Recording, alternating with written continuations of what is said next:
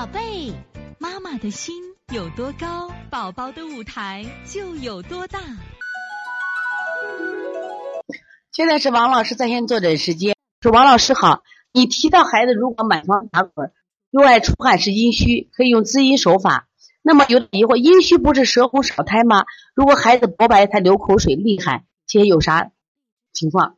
我给大家讲啊，如果孩子晚上不是吃的问题。就晚上你没有给吃没吃多，不是湿热症，睡觉出汗一般都是阴虚。但如果你的孩子干什么呀？他这个吃多了这个出汗，那这个和阴虚情况不然啊，那是实症。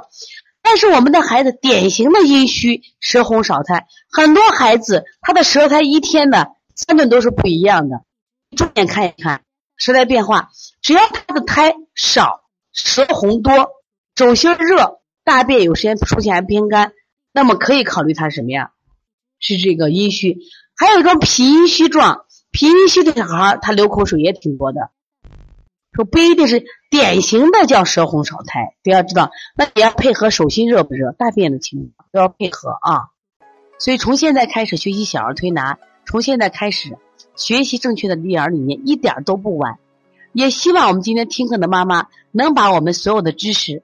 通过自己的学习，通过自己的分享，让更多的妈妈了解，走进邦尼康小儿推拿，走进邦尼康的课堂，让我们获得正确的育儿理念。